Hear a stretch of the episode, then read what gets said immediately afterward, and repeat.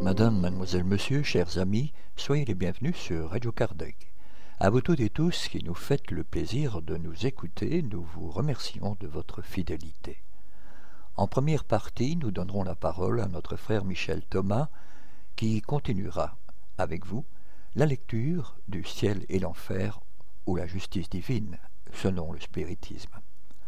En seconde partie, nous retrouvons l'agenda des activités spirites francophones, ainsi que les communiqués de nos divers partenaires. Notre émission se terminera par les séquences habituelles. Pour rappel, il vous est possible de participer par des commentaires sur nos émissions ou pour nous proposer des sujets, vous pouvez nous laisser un message sur notre boîte vocale en formant depuis la Belgique le 04 227 60 76 ou le 032 4 227 60 76 au départ de la France et le 0352 4 227 60 76 au départ du Grand-Duché de Luxembourg, mais aussi par mail direct à l'adresse de la rédaction courriel radiocardec at hotmail.be ou pour vos questions via l'adresse de contact sur notre site internet. En attendant, nous vous souhaitons une très bonne écoute. Chapitre 7 Esprit endurci. La pommeraie. Châtiment par la lumière.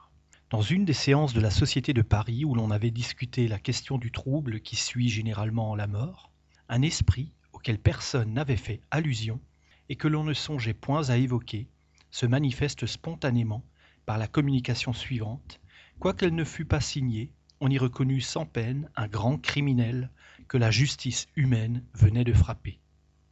Que parlez-vous du trouble? Pourquoi ces vaines paroles? Vous êtes des rêveurs et des utopistes. Vous ignorez parfaitement les choses dont vous prétendez vous occuper. Non, messieurs, le trouble n'existe pas. Sauf peut-être dans vos cervelles. Je suis aussi franchement mort que possible, et je vois clair en moi. Autour de moi, partout, la vie est une lugubre comédie. Maladroits, ceux qui se font renvoyer de la scène avant la chute du rideau. La mort est une terreur, un châtiment, un désir, selon la faiblesse ou la force de ceux qui la craignent, la bravent ou l'implorent. Pour tous, elle est une amère dérision. La lumière m'éblouit et pénètre comme une flèche aiguë la subtilité de mon être. On m'a châtié par les ténèbres de la prison, et on a cru me châtier par les ténèbres du tombeau, ou celles rêvées par les superstitions catholiques. Eh bien, c'est vous, messieurs, qui subissez l'obscurité, et moi, le dégradé social, je plane au-dessus de vous. Je veux rester, moi. Fort par la pensée, je dédaigne les avertissements qui résonnent autour de moi. Je vois clair. Un crime, c'est un mot. Le crime existe partout. Quand il est exécuté par des masses d'hommes, on le glorifie. Dans le particulier, il est honni, absurdité. Je ne veux pas être plein, je ne demande rien, je me suffis, et je saurai bien lutter contre cette odieuse lumière, celui qui était hier un homme. Cette communication, ayant été analysée dans la séance suivante, on reconnut dans le cynisme même du langage un grave enseignement et l'on vit dans la situation de ce malheureux une nouvelle phase du châtiment qui attend le coupable. En effet, tandis que les uns sont plongés dans les ténèbres ou dans un isolement absolu, d'autres endurent pendant de longues années les angoisses de leur dernière heure. Ou se croient encore dans ce monde, la lumière brille pour celui-ci, son esprit jouit de la plénitude de ses facultés, il sait parfaitement qu'il est mort, et ne se plaint de rien, il ne demande aucune assistance, et brave encore les lois divines et humaines. Est-ce donc qu'il échapperait à la punition? Non. Mais c'est que la justice de Dieu s'accomplit sous toutes les formes, et ce qui fait la joie des uns est pour d'autres un tourment. Cette lumière fait son supplice, contre lequel il se roidit. Et malgré son orgueil, il l'avoue, quand il dit Je me suffis et je saurai bien lutter contre cette odieuse lumière. Et dans cette autre phrase, la lumière m'éblouit et pénètre, comme une flèche aiguë, la subtilité de mon être. Ces mots, subtilité de mon être, sont caractéristiques. Il reconnaît que son corps est fluidique et pénétrable à la lumière, à laquelle il ne peut échapper. Et cette lumière le transperce comme une flèche aiguë. Cet esprit est placé ici parmi les endurcis, parce qu'il fut longtemps à manifester le moindre repentir. C'est un exemple de cette vérité que le progrès moral ne suit pas toujours le progrès intellectuel. Peu à peu, cependant, il s'est amendé, et plus tard, il a donné des communications sagement raisonnées et instructives. Aujourd'hui, il peut être rangé parmi les esprits repentants. Nos guides spirituels, priés de donner leur appréciation sur ce sujet, dictèrent les trois communications ci-après, et qui méritent une attention sérieuse. 1. Les esprits dans l'ératicité sont évidemment, au point de vue des existences, inactifs et dans l'attente. Mais cependant, ils peuvent expier, pourvu que leur orgueil, la ténacité formidable et rétive de leurs erreurs ne les retiennent pas au moment de leur ascension progressive. Vous en avez un exemple terrible dans la dernière communication de ce criminel endurci, se débattant contre la justice divine qui l'étreint après celle des hommes. Alors, dans ce cas, l'expiation, ou plutôt la souffrance fatale qui les oppresse, au lieu de leur profiter et de leur faire sentir la profonde signification de leur peine, les exalte dans la révolte et leur fait pousser ces murmures que l'écriture, dans sa poétique éloquence, appelle grincement de dents, image par excellence, signe de la souffrance abattue, mais insoumise, perdue dans la douleur, mais dont la révolte est encore assez grande pour refuser de reconnaître la vérité de la peine et la vérité de la récompense. Les grandes erreurs se continuent souvent, et même presque toujours dans le monde des esprits. De même, les grandes consciences criminelles. Être soi malgré tout et parader devant l'infini ressemble à cet aveuglement de l'homme qui contemple les étoiles et qui les prend pour les arabesques d'un plafond tel que le craignaient les Gaulois du temps d'Alexandre. Il y a l'infini moral. Misérable, infime est celui qui, sous prétexte de continuer les luttes et les forfanteries abjectes de la terre, n'y voit pas plus loin dans l'autre monde qu'ici-bas. À celui-là, l'aveuglement, le mépris des autres, l'égoïste et mesquine personnalité est l'arrêt du progrès. Il n'est que trop vrai, aux hommes, qu'il y a un accord secret entre l'immortalité d'un nom pur laissé sur la terre et l'immortalité que gardent réellement les esprits dans leurs épreuves successives. Lamennais. 2. Précipiter un homme dans les ténèbres ou dans les flots de clarté, le résultat n'est-il pas le même? Dans l'un et l'autre cas, il ne voit rien de ce qui l'entoure, et s'habituera même plus rapidement à l'ombre qu'à la triste clarté électrique dans laquelle il peut être immergé. Donc, l'esprit qui s'est communiqué à la dernière séance exprime bien la vérité de sa situation lorsqu'il s'écrie Oh, je me délivrerai bien de cette odieuse lumière. En effet, cette lumière est d'autant plus terrible, d'autant plus effroyable qu'elle le transperce complètement et qu'elle rend visible et apparente ses plus secrètes pensées. C'est là un des côtés les plus rudes de son châtiment spirituel.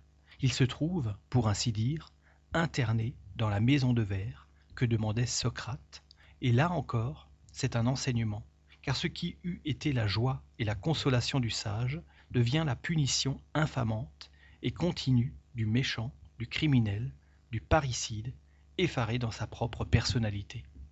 Comprenez-vous, mes fils, la douleur et la terreur qui doivent éteindre celui qui, pendant une existence sinistre, se complaisait à combiner, à machiner les plus tristes forfaits dans le fond de son être, où il se réfugiait comme une bête fauve en sa caverne, et qui, aujourd'hui, se trouve chassé de ce repère intime où il se dérobait au regard et à l'investigation de ses contemporains.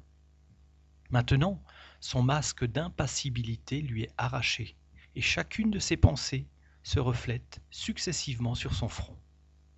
Oui, désormais nul repos, nul asile pour ce formidable criminel. Chaque mauvaise pensée, et Dieu sait si son âme en exprime, se trahit au dehors et au dedans de lui, comme un choc électrique supérieur. Il veut se dérober à la foule, et la fuit d'une course haletante et désespérée à travers les espaces incommensurables et partout la lumière, partout les regards qui plongent en lui, et il se précipite de nouveau à la poursuite de l'ombre, à la recherche de la nuit, et l'ombre et la nuit ne sont plus pour lui.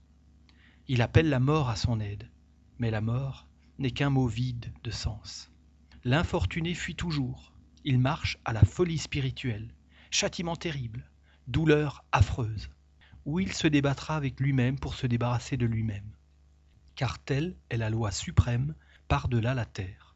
C'est le coupable qui devient pour lui-même son plus inexorable châtiment. Combien de temps cela durera-t-il Jusqu'à l'heure où sa volonté, enfin vaincue, se courbera sous l'étreinte poignante du remords, et où son front superbe s'humiliera devant ses victimes apaisées et devant les esprits de justice. Et remarquez la haute logique des lois immuables. En cela, encore, il accomplira ce qu'il écrivait dans cette hautaine communication, si nette, si lucide et si tristement pleine de lui-même, qu'il a donnée vendredi dernier en se délivrant par un acte de sa propre volonté. Eraste. 3. La justice humaine ne fait pas exception de l'individualité des êtres qu'elle châtie. Mesurant le crime au crime lui-même, elle frappe indistinctement ceux qui l'ont commis, et la même peine atteint le coupable sans distinction de sexe, et quelle que soit son éducation. La justice divine procède autrement. Les punitions correspondent au degré d'avancement des êtres auxquels elles sont infligées. L'égalité du crime ne constitue pas l'égalité entre les individus. Deux hommes coupables au même chef peuvent être séparés par la distance des épreuves qui plongent l'un dans l'opacité intellectuelle des premiers cercles initiateurs, tandis que l'autre, les ayant dépassés, possède la lucidité qui affranchit l'esprit du trouble. Ce ne sont plus alors les ténèbres qui châtient, mais l'acuité de la lumière spirituelle. Elle transperce l'intelligence terrestre et lui fait éprouver l'angoisse d'une plaie mise à vif. Les êtres désincarnés que poursuit la représentation matérielle de leurs crimes subissent le choc de l'électricité physique. Ils souffrent par les sens. Ceux qui sont déjà dématérialisés par l'esprit ressentent une douleur très supérieure qui anéantit, dans ces flots amers, le ressouvenir des faits pour ne laisser subsister que la science de leur cause. L'homme peut donc, malgré la criminalité de ses actions, posséder un avancement intérieur, et tandis que les passions le faisaient agir comme une brute, ses facultés aiguisées l'élèvent au-dessus de l'épaisse atmosphère des couches inférieures. L'absence de pondération, d'équilibre entre le progrès moral et le progrès intellectuel produit les anomales très fréquentes aux époques de matérialisme et de transition. La lumière qui torture l'esprit coupable est donc bien le rayon spirituel inondant de clarté les retraites secrètes de son orgueil et lui découvrant l'inanité de son être fragmentaire. Ce sont là les premiers symptômes et les premières angoisses de l'agonie spirituelle qui annoncent la séparation ou dissolution des éléments intellectuels, matériels, qui composent la primitive dualité humaine et doivent disparaître dans la grande unité de l'être achevé. Jean Reynaud. Ces trois communications obtenues simultanément se complètent l'une par l'autre et présentent le châtiment sous un nouvel aspect éminemment philosophique et rationnel. Il est probable que les esprits, voulant traiter cette question d'après un exemple, auront provoqué dans ce but la communication spontanée de l'esprit coupable. À côté de ce tableau pris sur le fait, Voici, pour établir un parallèle, celui qu'un prédicateur, prêchant le carême à Montreuil-sur-Mer en 1864, traçait de l'enfer. Le feu de l'enfer est des millions de fois plus intense que celui de la terre. Et si l'un des corps qui y brûlent sans se consumer venait à être rejeté sur notre planète, il l'empesterait depuis un bout jusqu'à l'autre. L'enfer est une vaste et sombre caverne hérissée de clous pointus, de lames d'épée bien acérées, de lames de rasoir bien affilées, dans laquelle sont précipitées les âmes des damnés. Voir la revue Spirit, juillet 1864, page 199. Esprit endurci. Angèle, Nullité sur la terre, Bordeaux, 1862. Un esprit se présente spontanément au médium sous le nom d'Angèle. Question. Vous repentez-vous de vos fautes? Réponse non. Alors pourquoi venez-vous vers moi? Réponse Pour essayer. Demande Vous n'êtes donc pas heureuse? Réponse Non. Souffrez-vous? Réponse Non. Qu'est-ce donc qui vous manque? Réponse La paix.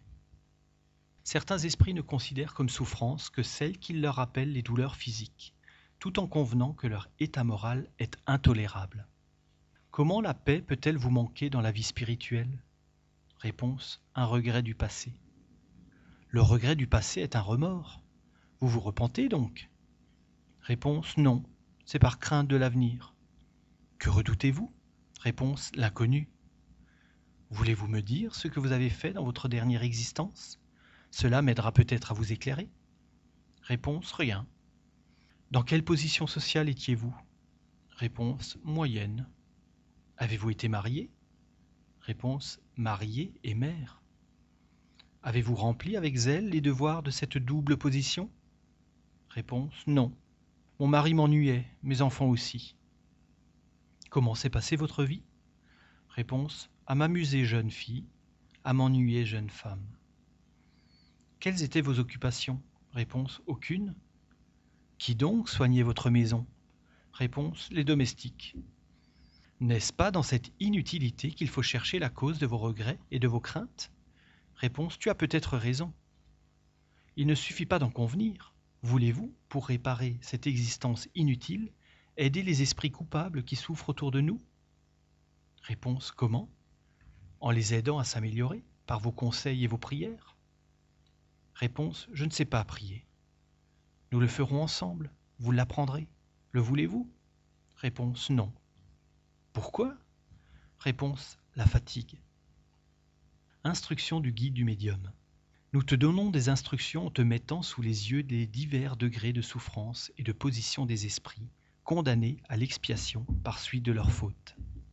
Angèle était une de ces créatures sans initiative, dont la vie est aussi inutile aux autres qu'à elle-même, n'aimant que le plaisir, incapable de chercher dans l'étude, dans l'accomplissement des devoirs de la famille et de la société, ces satisfactions du cœur qui seules peuvent donner du charme à la vie, parce qu'elles sont de tout âge, elle n'a plus employé ces jeunes années qu'à des distractions frivoles. Puis, quand les devoirs sérieux sont arrivés, le monde avait fait le vide autour d'elle, parce qu'elle avait fait le vide dans son cœur. Sans défaut sérieux, mais sans qualité, elle a fait le malheur de son mari, perdu l'avenir de ses enfants, ruiné leur bien-être par son incurie et sa nonchalance. Elle a faussé leur jugement et leur cœur, par son exemple d'abord, et en les abandonnant aux soins des domestiques, qu'elle ne prenait même pas la peine de choisir. Sa vie a été inutile, au bien, et par cela même coupable, car le mal naît du bien négligé. Comprenez bien tous qu'il ne suffit pas de vous abstenir des fautes, il faut pratiquer les vertus qui leur sont opposées, Étudiez les commandements du Seigneur, méditez-les, et comprenez que, s'il vous pose une barrière qui vous arrête au bord de la mauvaise voie, il vous force en même temps à retourner en arrière pour prendre la route opposée qui mène au bien. Le mal est opposé au bien, donc celui qui veut l'éviter doit entrer dans la voie opposée, sans quoi sa vie est nulle. Ses œuvres sont mortes, et Dieu notre Père n'est pas le Dieu des morts, mais le Dieu des vivants. Demande puis-je vous demander quelle avait été l'existence antérieure d'Angèle? La dernière devait en être la conséquence. Réponse Elle avait vécu dans la paresse béate et l'inutilité de la vie monastique. Paresseuse et égoïste par goût, elle a voulu essayer la vie de famille, mais l'esprit a fort peu progressé. Elle a toujours repoussé la voie intime qui lui montrait le danger. La pente était douce. Elle a mieux aimé s'y abandonner que de faire un effort pour s'arrêter au début. Aujourd'hui encore, elle comprend le danger qu'il y a à se maintenir dans cette neutralité, mais ne se sent pas la force de tenter le moindre effort pour en sortir. Priez pour elle, éveillez-la. Forcez ses yeux à s'ouvrir à la lumière, c'est un devoir, n'en négligez aucun. L'homme a été créé pour l'activité, activité d'esprit, c'est son essence, activité du corps, c'est un besoin. Remplissez donc les conditions de votre existence comme esprit destiné à la paix éternelle. Comme corps destiné au service de l'esprit, votre corps n'est qu'une machine soumise à votre intelligence. Travaillez, cultivez donc l'intelligence afin qu'elle donne une impulsion salutaire à l'instrument qui doit l'aider à accomplir sa tâche. Ne lui laissez ni repos ni trêve, et souvenez-vous que la paix à laquelle vous aspirez ne vous sera donnée qu'après le travail. Donc, aussi longtemps que vous aurez négligé le travail, aussi longtemps durera pour vous l'anxiété de l'attente. Travaillez, travaillez sans cesse, remplissez tous vos devoirs sans exception, remplissez-les avec zèle, avec courage, avec persévérance, et votre foi vous soutiendra. Celui qui accomplit avec conscience la tâche la plus ingrate, la plus vile dans votre société, est cent fois plus élevé aux yeux du Très-Haut que celui qui impose cette tâche aux autres et néglige la sienne. Tout est échelon pour monter au ciel. Ne les brisez donc pas sous vos pieds. Et comptez que vous êtes entouré d'amis qui vous tendent la main et soutiennent ceux qui mettent leur force dans le Seigneur. Monode. Esprit endurci. Un esprit ennuyé, Bordeaux, 1862. Cet esprit se présente spontanément au médium et réclame des prières. Qu'est-ce qui vous engage à demander des prières? Réponse Je suis las d'errer sans but. Y a-t-il longtemps que vous êtes dans cette position? Réponse 180 ans à peu près. Qu'avez-vous fait sur la terre? Réponse Rien de bon. Quelle est votre position parmi les esprits? Réponse Je suis parmi les ennuyés. Ceci ne forme pas une catégorie. Toute forme catégorie parmi nous. Chaque sensation rencontre ou ses semblables ou ses sympathiques qui se réunissent. Pourquoi, si vous n'étiez pas condamné à la souffrance, êtes-vous resté si longtemps sans vous avancer? Réponse J'étais condamné à l'ennui. C'est une souffrance parmi nous. Tout ce qui n'est pas joie est douleur. Vous avez donc été forcé de rester errant malgré vous? Réponse Ce sont des causes trop subtiles pour votre intelligence matérielle. Essayez-vous de me les faire comprendre? Ce sera un commencement d'utilité pour vous. Réponse Je ne pourrai pas, n'ayant pas de terme de comparaison. Une vie éteinte sur terre laisse à l'esprit qui n'en a pas profité ce que le feu laisse au papier qui l'a consumé, des étincelles qui rappellent aux cendres encore unies entre elles ce qu'elles ont été et la cause de leur naissance, ou si tu veux, de la destruction du papier. Ces étincelles sont le souvenir des liens terrestres qui sillonnent l'esprit jusqu'à ce qu'il ait dispersé les cendres de son corps. Alors seulement il se retrouve, essence éthérée, et désire le progrès. Qui peut vous occasionner l'ennui dont vous vous plaignez? Réponse Suite de l'existence. L'ennui est le fils du désœuvrement. Je n'ai pas su employer les longues années que j'ai passées sur Terre. Leur conséquence s'est fait sentir, sentir dans notre monde. Les esprits qui, comme vous, errent en proie à l'ennui, ne peuvent-ils cesser cet état quand ils le veulent? Réponse non, ils ne le peuvent pas toujours, parce que l'ennui paralyse leur volonté. Ils subissent les conséquences de leur existence. Ils ont été inutiles, n'ont eu aucune initiative, ils ne trouvent aucun concours entre eux.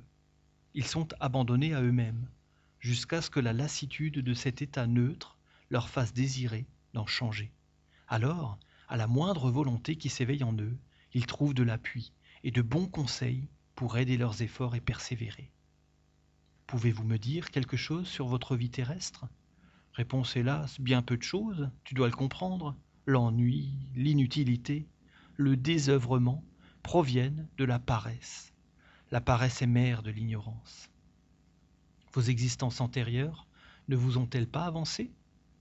Réponse Si, toutes, mais bien faiblement, car toutes ont été le reflet les unes des autres. Il y a toujours progrès, mais si peu sensible qu'il est inappréciable pour nous. En attendant que vous recommenciez une autre existence, voudrez-vous venir plus souvent près de moi? Réponse Appelez-moi pour m'y contraindre, tu me rendras service. Pouvez-vous me dire pourquoi votre écriture change souvent? Réponse Parce que tu questionnes beaucoup, cela me fatigue, et j'ai besoin d'aide. Le guide du médium. C'est le travail de l'intelligence qui le fatigue et qui nous oblige à lui prêter notre concours pour qu'il puisse répondre à tes questions. C'est un désœuvré du monde des esprits, comme il l'a été du monde terrestre. Nous te l'avons amené pour essayer de le tirer de l'apathie de cet ennui, qui est une véritable souffrance, plus pénible parfois que les souffrances aiguës, car elle peut se prolonger indéfiniment. Te figures-tu la torture de la perspective d'un ennui sans terme? Ce sont la plupart des esprits de cette catégorie qui ne recherchent une existence terrestre que comme distraction. Et pour rompre l'insupportable monotonie de leur existence spirituelle, aussi y arrivent-ils souvent sans résolution arrêtée pour le bien. C'est pourquoi c'est à recommencer pour eux jusqu'à ce qu'enfin le progrès réel se fasse sentir en eux. Esprit endurci, la reine d'Oude morte en France en 1858. Quelle sensation avez-vous éprouvée en quittant la vie terrestre? Réponse Je ne saurais le dire. J'éprouve encore du trouble. Êtes-vous heureuse? Réponse Je regrette la vie. Je ne sais. J'éprouve une poignante douleur. La vie m'en aurait délivré. Je voudrais que mon corps se levât du sépulcre. Regrettez-vous de n'avoir pas été enseveli dans votre pays et de l'être parmi les chrétiens? Réponse oui, la terre indienne pèserait moins sur mon corps. Que pensez-vous des honneurs funèbres rendus à votre dépouille? Réponse Ils ont été bien peu de choses. J'étais reine, et tous n'ont pas ployé les genoux devant moi. Laissez-moi, on me force à parler. Je ne veux pas que vous sachiez ce que je suis maintenant. J'ai été reine, sachez-le bien. Nous respectons votre rang, et nous vous prions de vouloir bien nous répondre pour notre instruction. Pensez-vous que votre fils recouvrera un jour les états de son père? Réponse certes, mon sang régnera, il en est digne. Attachez-vous à la réintégration de votre fils la même importance que de votre vivant? Réponse Mon sang ne peut être confondu dans la foule. On a pu inscrire sur votre acte de décès le lieu de votre naissance. Pourriez-vous le dire maintenant? Réponse Je suis né du plus noble sang de l'Inde. Je crois que je suis né à Delhi. Vous qui avez vécu dans les splendeurs du luxe et qui avez été entouré d'honneur, que pensez-vous maintenant? Réponse Il m'était dû. Le rang que vous avez occupé sur la terre vous en donne-t-il un plus élevé dans le monde où vous êtes aujourd'hui? Réponse Je suis toujours reine, qu'on m'envoie des esclaves pour me servir. Je ne sais, on ne semble pas se soucier de moi ici. Pourtant je suis toujours moi. Apparteniez-vous à la religion musulmane ou à une religion hindoue? Réponse musulmane, mais j'étais trop grande pour m'occuper de Dieu. Quelle différence faites-vous entre la religion que vous professiez et la religion chrétienne pour le bonheur de l'humanité Réponse La religion chrétienne est absurde. Elle dit que tous sont frères quelle est votre opinion sur Mahomet? Réponse Il n'était pas fils de roi. Croyez-vous qu'il eut une mission divine? Réponse Que m'importe cela? Quelle est votre opinion sur le Christ? Réponse Le fils du charpentier n'est pas digne d'occuper ma pensée. Que pensez-vous de l'usage qui soustrait les femmes musulmanes au regard des hommes? Réponse Je pense que les femmes sont faites pour dominer. Moi, j'étais femme. Avez-vous quelquefois envié la liberté dont jouissent les femmes en Europe? Réponse non. Que m'importait leur liberté? Les sert-on à genoux? Vous rappelez-vous avoir eu d'autres existences sur la terre avant celle que vous venez de quitter? Réponse J'ai dû toujours être reine. Pourquoi êtes-vous venu si promptement à notre appel? Réponse Je ne l'ai pas voulu, on m'y a forcé. Penses-tu donc que j'eusse daigné répondre? Qu'êtes-vous donc près de moi? Qui vous a forcé de venir? Réponse Je ne le sais pas. Cependant, il ne doit pas y en avoir de plus grand que moi. Sous quelle forme êtes-vous ici? Réponse Je suis toujours reine. Penses-tu donc que j'ai cessé de l'être? Vous êtes peu respectueux. Sachez qu'on parle autrement à des reines. Si nous pouvions vous voir, est-ce que nous vous verrions avec vos parures, vos bijoux? Réponse Certes. comment se fait-il qu'ayant quitté tout cela, votre esprit en ait conservé l'apparence, surtout de vos parures? Réponse Elles ne m'ont pas quitté. Je suis toujours aussi belle que j'étais. Je ne sais quelle idée vous vous faites de moi. Il est vrai que vous ne m'avez jamais vue. Quelle impression éprouvez-vous de vous trouver au milieu de nous? Réponse Si je le pouvais, je n'y serais pas. Vous me traitez avec si peu de respect. Saint Louis, laissez-la, la pauvre égarée. Ayez pitié de son aveuglement. Qu'elle vous serve d'exemple. Vous ne savez pas combien souffre son orgueil. En évoquant cette grandeur déchue, maintenant dans la tombe, nous n'espérions pas des réponses d'une grande profondeur, vu le genre d'éducation des femmes de ce pays. Mais nous pensions trouver en cet esprit, sinon de la philosophie, du moins un sentiment plus vrai de la réalité, et des idées plus saines sur les vanités et les grandeurs d'ici-bas. Loin de là, chez lui les idées terrestres ont conservé toute leur force. C'est l'orgueil qui n'a rien perdu de ses illusions, qui lutte contre sa propre faiblesse, et qui doit en effet bien souffrir de son impuissance. Esprit endurci. Xumen, Bordeaux, 1862.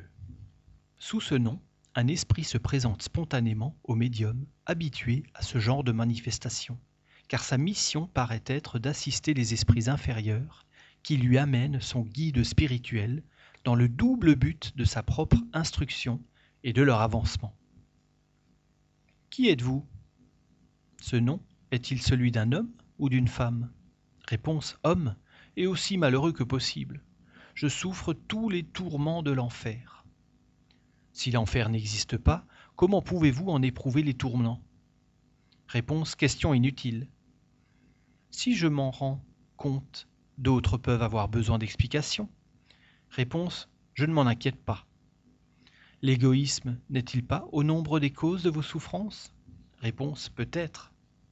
Si vous voulez être soulagé, commencez par répudier vos mauvais penchants. Réponse Ne t'inquiète pas de cela.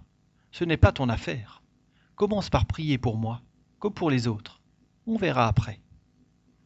Si vous ne m'aidez pas par votre repentir, la prière sera peu efficace.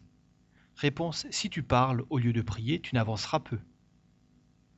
Désirez-vous donc avancer? Réponse Peut-être on ne sait pas. Voyons si la prière soulage les souffrances. C'est l'essentiel. Alors joignez-vous à moi avec la volonté ferme du soulagement. Réponse Va toujours. Après une prière du médium. Êtes-vous satisfait? Réponse Pas comme je voudrais. Un remède appliqué pour la première fois ne peut pas guérir immédiatement une maladie ancienne. Réponse C'est possible. Voudrez-vous revenir? Oui, si tu m'appelles. Le guide du médium. Ma fille, tu auras de la peine avec cet esprit endurci, mais il n'y aurait guère de mérite à sauver ceux qui ne se sont pas perdus. Courage, persévère, et tu parviendras. Il n'en est pas de si coupables qu'on ne puisse les ramener par la persuasion et l'exemple, car les esprits les plus pervers finissent par s'amender à la longue. Si l'on ne réussit pas tout de suite à les amener à de bons sentiments, ce qui souvent est impossible, la peine qu'on a prise n'est pas perdue. Les idées qu'on a jetées en eux les agitent et les font réfléchir malgré eux. Ce sont des semences qui tôt ou tard porteront leurs fruits. On n'abat pas un roc du premier coup de pioche. Ce que je te dis là, ma fille, s'applique aussi aux incarnés, et tu dois comprendre pourquoi le spiritisme, même chez de fermes croyants, ne fait pas immédiatement des hommes parfaits. La croyance est un premier pas, la foi vient ensuite, et la transformation aura son tour. Mais pour beaucoup, il leur faudra venir se retremper dans le monde des esprits. Parmi les endurcis, il n'y a que des esprits pervers et méchants. Le nombre est grand de ceux qui, sans chercher à faire le mal, restent en arrière par orgueil, indifférence ou apathie. Ils n'en sont pas moins malheureux, car ils souffrent d'autant plus de leur inertie qu'ils n'ont pas pour compensation les distractions du monde. La perspective de l'infini rend leur position intolérable, et cependant, ils n'ont ni la force ni la volonté d'en sortir. Ce sont ceux qui, dans l'incarnation, mènent ces existences désœuvrées, inutiles pour eux-mêmes et pour les autres, et qui souvent finissent par se suicider sans motif sérieux, par dégoût de la vie. Ces esprits sont en général plus difficiles à ramener au bien que ceux qui sont franchement mauvais, parce que, chez ces derniers, il y a de l'énergie. Une fois éclairés, ils sont aussi ardents pour le bien qu'ils l'ont été pour le mal. Il faudra sans doute aux autres bien des existences pour progresser sensiblement, mais petit à petit, vaincus par l'ennui, comme d'autres par la souffrance, ils chercheront une distraction dans une occupation quelconque qui, plus tard, deviendra pour eux un besoin. Merci Michel. Chers amis, restez à l'écoute. Nous reprendrons la suite de cette émission juste après cette première pause musicale.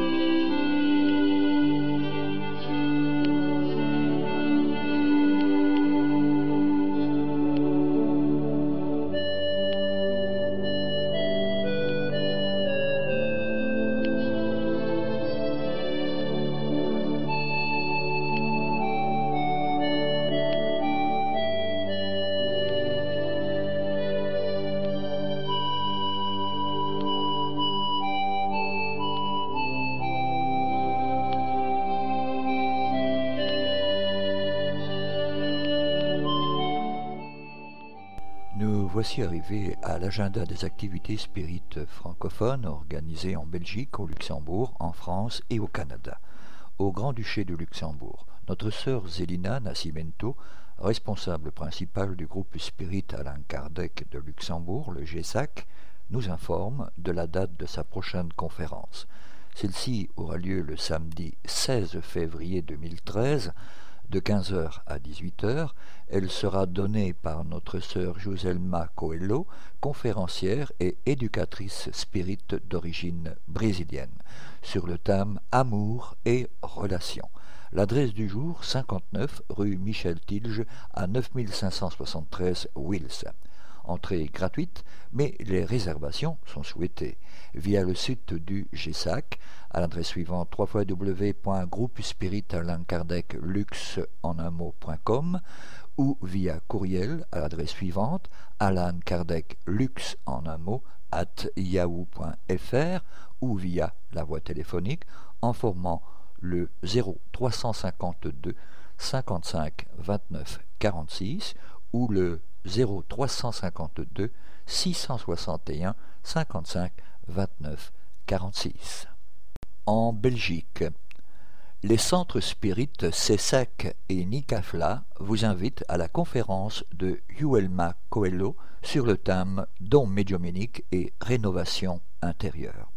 Celle-ci aura lieu le 21 février à 19h30.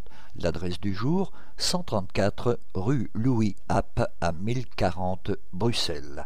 Vous désirez connaître les principes du spiritisme. Le Centre d'études Spirit Alain Kardec vous propose le cours élémentaire du spiritisme, et ceci tous les jeudis de 20h à 21h30 à partir du 21 mars 2013. Le cours élémentaire de spiritisme permet d'informer les personnes sur les principes de base et les aspects historiques du spiritisme. C'est un programme rapide, 17 cours, simple et objectif, qui permet de comprendre les concepts de base de la philosophie spirit. Il est destiné à toute personne qui désire connaître les fondements de la philosophie spirit. Entrée libre est gratuite. Vous pouvez déjà vous inscrire via cet email bruxelles en un mot at gmail.com.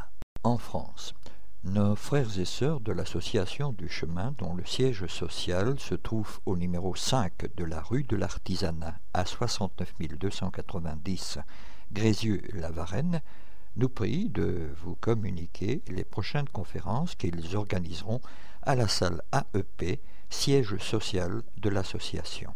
Une toute nouvelle série de conférences ouvertes au public. La première aura lieu le samedi 16 février 2013 à 14h30 autour du thème Pinga Fogo, première partie. Le conférencier sera notre frère Raphaël Tubino. Réservation souhaitée, participation aux frais de 5 euros. La seconde est prévue pour le samedi 16 mars 2013 à 14h30 sur le thème Qu'est-ce que la Kabbale Celle-ci vous sera présentée par M. Alain Lacroix. La troisième est prévue pour le samedi 13 avril 2013 à 14h30 autour du thème La loi d'attraction et la physique quantique quand la science et la spiritualité collaborent. Cette dernière vous sera présentée par M. Eric Derricker, physicien astronome. Réservation obligatoire, entrée 8 euros, adresse du jour pour les trois conférences, salle AEP 5 rue de l'Artisanat à 69 290. Vous pouvez réserver à l'adresse suivante 3 www.du-chemin.org, le site internet, ou par mail à l'adresse asso.du.chemin@free.fr ou tout simplement par téléphone en formant depuis la France le 09 50 69 26 10.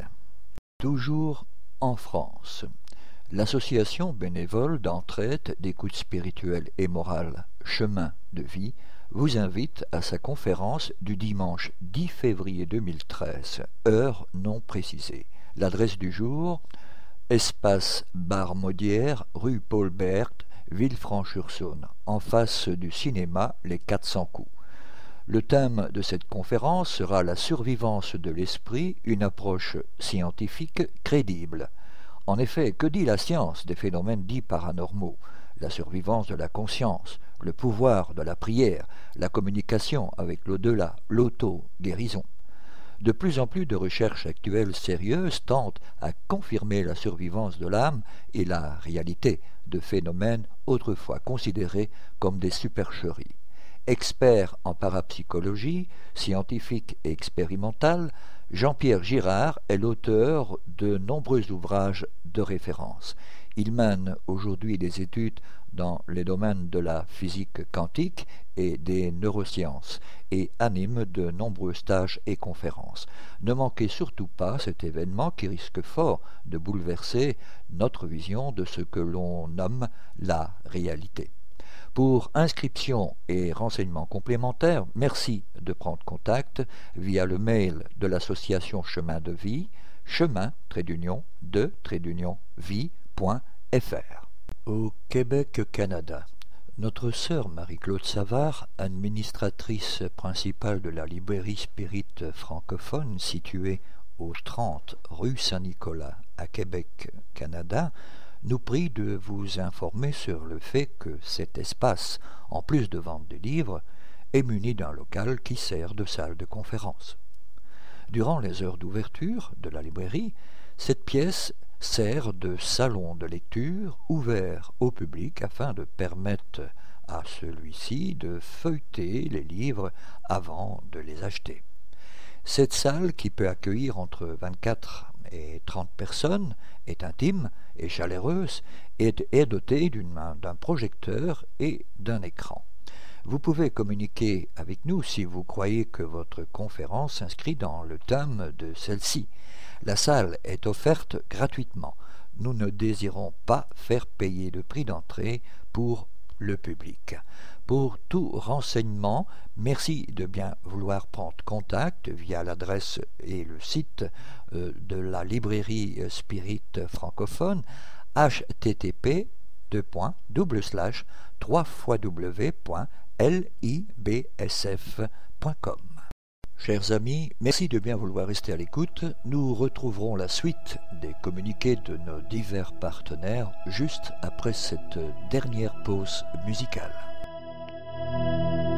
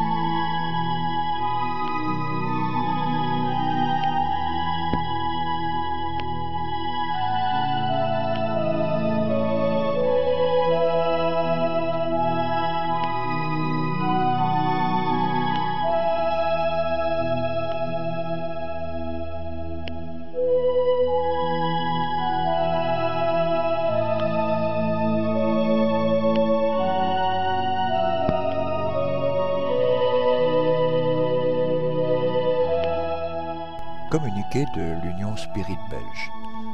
Chers amis, chers amis, cette année encore, et pour la septième fois consécutive, nous serons au château de Wégimont près de Liège.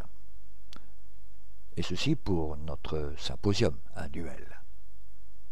Il s'agit d'un magnifique domaine provincial. Le château de Wégimont offre un cadre exceptionnel tant pour les enfants, pour lesquels diverses activités seront organisées que pour les adultes. Entouré de verdure, il se trouve à côté d'un parc d'attractions familiales, accessible aux participants du symposium. Comme à l'accoutumée, il sera possible de loger sur place et de se restaurer à un prix très démocratique. Cette rencontre est une opportunité pour vivre un moment privilégié de fraternité et d'échange dans son instruisant. C'est aussi l'occasion de se retrouver en famille, parents, enfants, petits-enfants, ou tout simplement spirit qui, parfois, il faut bien dire, ne se rencontrent qu'à de trop rares occasions. Cette année, avant la quatrième rencontre des enfants spirites francophones qui aura lieu l'an prochain en coordination avec le symposium, nous avons choisi comme thème principal l'importance des enfants dans le monde de demain. Nul n'est besoin de rappeler que les enfants d'aujourd'hui seront les adultes de demain. Adultes qui auront pour mission de transmettre à leur tour le message que nous essayons de transmettre afin d'essayer de faire évoluer notre Terre vers un monde de paix. Les soirées seront, comme à l'habitude, égayées par différentes activités et de moments libres afin d'ouvrir un espace pour mieux se connaître. Cette année, notre symposium aura lieu le samedi 25 mai 2013 de 9h à 18h et le dimanche 26 mai 2013 de 9h à 12h30. Au château de Wigimont, 76, chaussée de Wégimont, à 4630 Soumagne, à 20 km de Liège. Inscrivez-vous vite via le formulaire adéquat sur le site de l'Union Spirit Belge à l'adresse www.spirit.be. Le mouvement spirit francophone, formé par les membres du mouvement spirit de plusieurs pays francophones, incluant à ce jour la France, la Belgique, le Luxembourg et le Québec, s'est mobilisé pour la formation d'une équipe de travail visant à la composition, à l'édition et à la distribution de la revue Spirit en langue française. Le but de cette équipe est de diffuser plus largement la revue Spirit, de la rendre toujours plus attractive et intéressante, tant pour les spirites que pour les personnes s'intéressant au spiritisme selon l'orientation donnée par les esprits à son fondateur Alan Kardec. Vous pouvez vous abonner dès maintenant via l'adresse postale suivante, Monsieur Jean-Pierre Pipineau, 9 Chemin du Pinge, Le Passage, 47 520 France. La revue Spirit, un an, quatre numéros, 20 euros. Abonnement pour l'étranger, 29 euros, par chèque à l'ordre du mouvement Spirit francophone. Ou pour la commander par courriel à l'adresse suivante, jpp.lmsf.org. Au sujet de livres, et en particulièrement en France, toute commande de livres spirit peut également être effectuée auprès de notre frère Jean-Pierre Pipineau via l'adresse courriel jppno.sfr.fr. Cette émission se termine donc ici. Pour rappel, notre démarche est de mieux faire comprendre le spiritisme. Nous sommes donc à votre disposition pour répondre aux questions que vous vous posez ou que la lecture des ouvrages d'Alan Kardec vous suggère. Vous pouvez également poser ces questions par email de manière tout à fait anonyme, si vous le souhaitez, à l'adresse radio@spirit.be.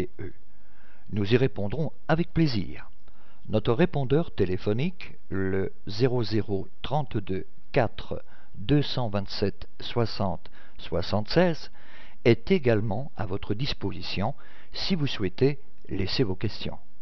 Si par contre vous préférez nous écrire, nous répondrons à vos demandes lors d'une de nos prochaines émissions.